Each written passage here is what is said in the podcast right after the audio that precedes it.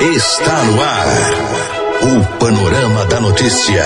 Um relato dos últimos acontecimentos nacionais e internacionais.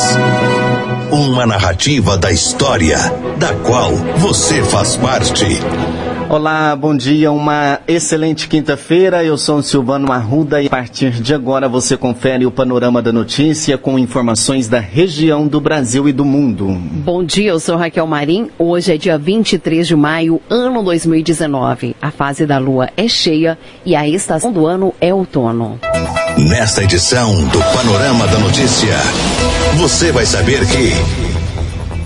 Professor Renato Ruas, eleito novo diretor-geral do campus da UFV, Campus Rio Paranaíba. Homem de 47 anos é preso acusado de estuprar idosa de 65 anos com distúrbios mentais. Um senhor de 87 anos tem que ser socorrido pelo SAMU após levar mais de 100 picadas de abelha. Fiat anuncia expansão de fábrica e governo de Minas vai isentar de IPVA novos veículos a gás. Polícia Civil apreende 3 toneladas de maconha, mil munições e armas de grosso calibre na zona da mata. Diretor da Vale detalha a situação de Barão de Cocais e fala sobre medidas da mineradora. Isso e muito mais a partir de agora no Panorama da Notícia. A pessoa bem informada está à frente de seu tempo. Está no ar o Panorama da Notícia. Agora 10 horas e 34 aqui em Rio Paranaíba e o campus da Universidade Federal de Viçosa, em Rio Paranaíba, está sob nova direção. Professor Renato Ruas foi eleito na tarde da última segunda-feira como novo diretor-geral do campus, com 66,73% dos votos contra 29,41% da professora Fabrícia.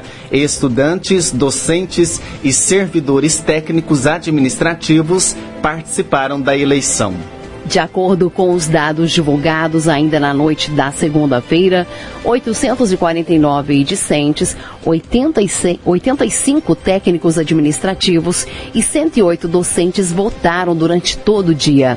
A contação dos votos aconteceu durante a noite na sala do PVA 223, com a presa de toda a comissão organizadora. Renato Ruas agora segue no cargo até 2023, quando acontece uma nova eleição no campus. Ele substituiu a professora Rejane Nascentes, que assumiu a vice-reitoria da Universidade em Viçosa. O novo diretor do campus tem 43 anos, é casado e pai de dois filhos. Ele é natural de Montes Claros, Minas Gerais, onde frequentou e formou-se no curso técnico em agropecuária no Núcleo de Ciências Agrárias da UFMG. Iniciou seus estu estudos na UFV em Viçosa em 1997, onde graduou-se em agronomia e fez mestrado e doutorado em engenharia agrícola. Renato é idealizador de diversos projetos que, junto com seus estudantes,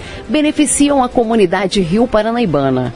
Um dos projetos de destaque é o Rio Paranaíba Mais Verde, que vem arborizando toda a cidade desde 2017, em parceria com a comunidade e a Prefeitura Municipal. 10h37, a Prefeitura Municipal de Rio Paranaíba torna público que fará realizar os seguintes procedimentos licitatórios. Pregão presencial número 018-2019, objeto registro de preços para eventual e futura contratação de prestação de serviços para sinalização horizontal de vias, incluindo o fornecimento de todos os materiais, mão de obra para execução de serviços e demais despesas incidentes. Abertura adiada 4 de junho 2019 às 12 horas e 30 minutos. Pregão presencial número 21 barra 2019. O objeto é registro de preços para prestação de serviços de confecção e fornecimento de materiais gráficos diversos. A abertura dia 4 de junho às 14 horas. Maiores informações podem ser obtidas através do e-mail licitaçãoparanaíba@gmail.com. A polícia a serviço da comunidade. E um homem de 47 anos foi preso pela Polícia Militar na, na noite da última terça-feira, acusado de estuprar uma idosa de 65 anos. Antes de ser conduzido para a delegacia, ele foi agredido pelos filhos da vítima e precisou receber atendimento médico. Embora tenha sido flagrado nu com a mulher da cama, o suspeito negou que tenha cometido o estupro foi a neta da idosa, uma adolescente de 16 anos, que fez a denúncia. Ela ficou preocupada com o sumiço da avó, que possui distúrbios metais e que estava demorando para voltar para casa. Ela foi, a senhora foi encontrada na casa do suspeito e ambos estavam nus. Os filhos da senhora agrediram o suspeito com socos na cabeça e o seguraram até a chegada da polícia. Ele foi encaminhado para a UPA para receber atendimento médico e, após liberado, foi preso em flagrante pelo crime de estupro. Os dois filhos da idosa foram conduzidos para a delegacia por lesão corporal. Eles foram ouvidos e liberados. Márcio foi autuado e conduzido para o presídio Sebastião Satiro. A idosa foi levada para o hospital regional, onde foi constatado o ato sexual, que, segundo ela, aconteceu diversas vezes. E em Mato Grosso, um desfile diferente chamou a atenção de todo o país e foi criticado por, mu por, por muitos. Crianças para adoção desfilaram na passarela numa organização da Comissão de Infância e Juventude e a Associação Mato Grossense de Pesquisa e Apoio é, à Ação, a Ampara. Confira mais detalhes. Um desfile na passarela em um shopping para dar visibilidade a crianças e adolescentes aptas para a adoção. Esse foi o propósito do evento Adoção na Passarela, promovido pela Ordem dos Advogados do Brasil Mato Grosso e pela Associação Mato Grossense de Pesquisa e Apoio à Adoção. A presidente da Ampara, Linda Cir Bernadon, alega que o evento tinha autorização judicial. São convidados a partir do momento que eles acolhem, porque é um momento de convivência social e para eles é muito importante né, o sair da instituição, participar de momentos gostosos com famílias e eles aceitando, então nós pedimos a ordem judicial, os juízes de Cuiabá e de Várzea Grande autorizaram e aí eles foram, é, mas por livre e espontânea vontade. Em nota, as entidades afirmam que o evento não tinha a intenção de concretizar adoções, mas sim de promover a convivência social e mostrar a diversidade da construção familiar por meio da adoção. O texto esclarece que os participantes desfilaram na companhia de seus padrinhos ou com seus pais adotivos.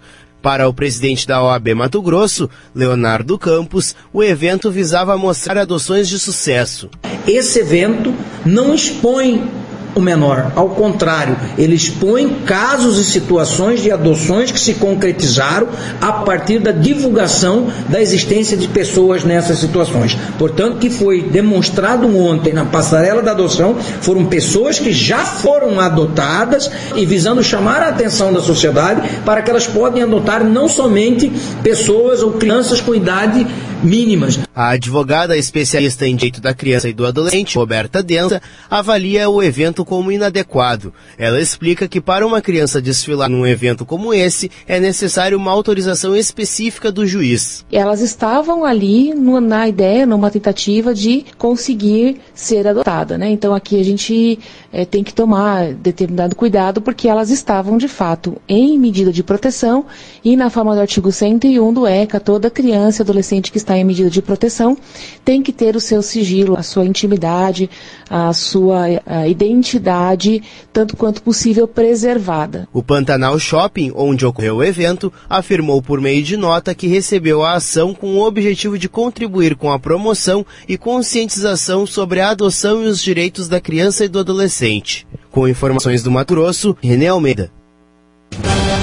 E a Fiat anunciou na tarde desta quarta-feira a ampliação da fábrica de motores em Betim, região metropolitana de Belo Horizonte. Um decreto também foi assinado pelo governador, alterando o regulamento do imposto sobre a propriedade de veículos automotores. Ao todo, os investimentos giram em torno de 8 bilhões e meio até 2024 e a expectativa é que 9,2 mil empregos sejam gerados na Fiat e fornecedores. Vamos a mais informações com a repórter Edilene Lopes.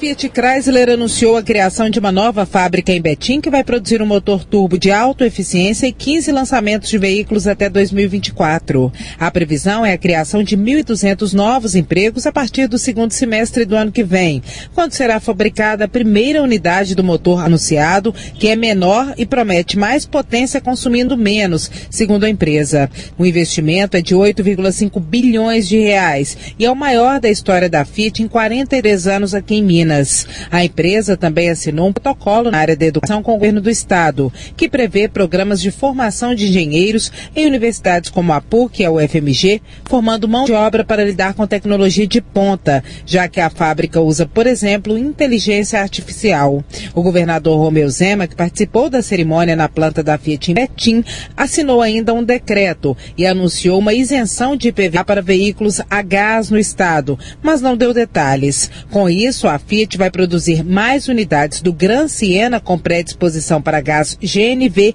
e a Gasmig, que é uma estatal, vai vender mais gás. Segundo a Fiat, Minas Gerais foi escolhida para a expansão porque aqui se produz motores e carros, o que torna a logística mais fácil. E também a cooperação na área da educação facilita a formação de mão de obra, tornando o ambiente de negócios favorável. A empresa negou que tenha recebido incentivo fiscal para investir na fábrica aqui em Minas. No discurso, Romeu Zema, que não concedeu letiva, prometeu que vai cumprir a promessa de campanha. Nós vamos ter uma diferenciação no IPVA para veículos movidos a gás. Não só a Fiat, como todo o setor produtivo terão o maior apoio. Nós estamos trabalhando para que o único compromisso que eu assumi na minha campanha seja cumprido, que é a criação de pelo menos 150 mil empregos por ano. Quero que o governo seja um indutor do progresso, do desenvolvimento,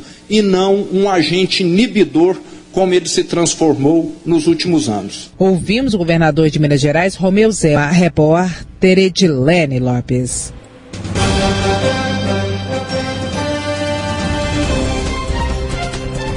Um senhor de 87 anos teve que ser socorrido até o hospital regional nesta quarta-feira após ser alvo de um, exame, um enxame de abelha.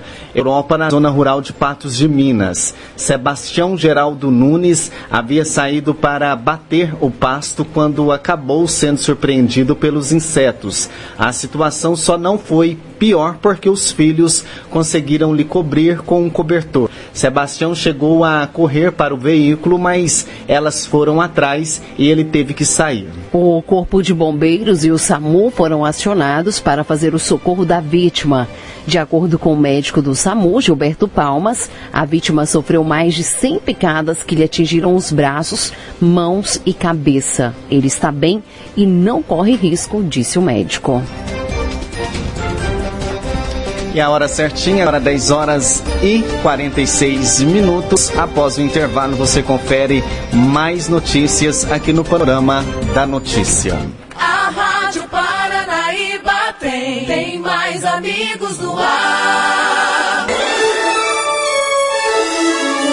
Retomamos para que você saiba o que está sendo notícia hoje.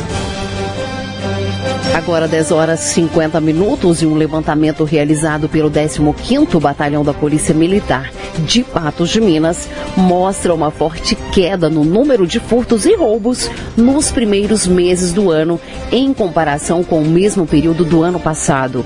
Em relação ao primeiro final de semana da Fenamilho, os números também apresentaram quedas significativas. De janeiro a maio deste ano, a Polícia Militar registrou 686 furtos em Patos de Minas. O número é expressivo, mas se comparado ao mesmo período do ano passado, esse tipo de crime teve redução de 30%. Com relação aos roubos, a queda é ainda maior. O número de assaltos no período de janeiro a maio caiu de 103 em 2018 para 51 este ano, uma redução aí de 50%. Agora 10h51 e o risco de rompimento da barragem sul superior tem deixado aflitos os moradores de Barão dos Cocais, na região central de Minas. A situação da estrutura, que já estava classificada em nível máximo de risco de rompimento desde fevereiro, é agravada devido ao deslocamento de um talude, que pode se romper a qualquer momento e gerar um grande impacto socioambiental. O diretor de reparação e desenvolvimento da Vale, Marcelo Klein, Detalha que em Barão de Cocais o maior dano foi as pessoas saírem de suas residências para evitar que ocorram tragédias humanas como em Mariana e Brumadinho. A, loca a alocação em moradias provisórias e o suplemento de vários gêneros de necessidade imediata que são oferecidos pela Vale.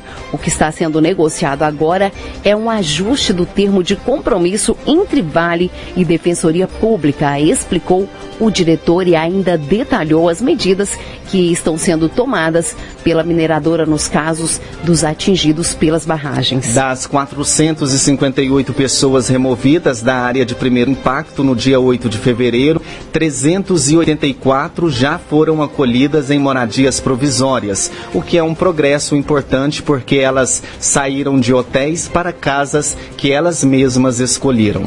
E agora, 10h53, a Polícia Civil de Juiz de Fora anunciou na manhã dessa quarta-feira a maior apreensão de drogas e armas da cidade e talvez a maior da corporação em Minas Gerais neste ano. Denominada Murum, a operação prendeu um dos homens, um homem, na verdade, de 38 anos, por internacional de drogas e tráfico internacional de armas. E de acordo com a polícia, um caminhão foi encontrado em um sítio na região de Torreões, zona rural.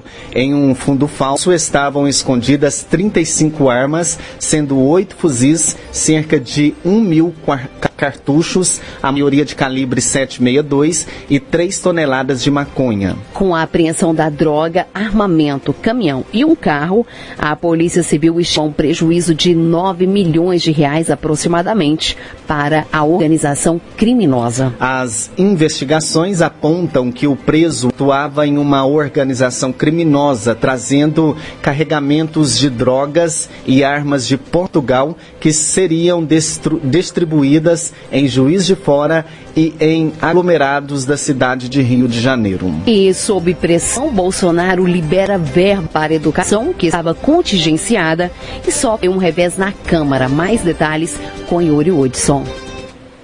A área econômica do governo surpreendeu ao liberar mais de um milhão e meio de reais que estava contingenciado no Ministério da Educação. Nesta quinta-feira, o Ministério da Economia reduziu novamente a expectativa para o crescimento do Produto Interno Bruto em 2019 de 2,2% para 1,6%. Normalmente, essas reduções na previsão de crescimento vêm acompanhada de contingenciamentos, cortes ou congelamento no orçamento. Afinal, com a arrecadação e crescimento abaixo do esperado, o governo precisa poupar gastos. Mas, desta vez, para compensar a perda na arrecadação de 2,16 bilhões de reais, o governo anunciou que vai usar uma parte da chamada reserva de contingência, uma margem de precaução para o cumprimento da meta fiscal, que já é negativa. Além disso, o governo também resolveu liberar gastos de um bilhão e meio para o Ministério da Educação e de 56 milhões para o Ministério do Meio Ambiente. A liberação vem uma semana após os protestos que aconteceram em todo o país contra o corte de gastos na educação. O secretário especial de Fazenda do Ministério da Economia, Valderi Rodrigues, diz que essa foi uma decisão de governo, levando em conta prioridades da União. Analisamos os números e governar é estabelecer prioridades. Nesse momento, Sabemos do altíssimo impacto que os dois ministérios têm, então o Ministério do Meio Ambiente e o Ministério da Educação, e fizemos uma recomposição do limite orçamentário para eles. A chamada reserva de contingência do governo era de 5,37 bilhões de reais.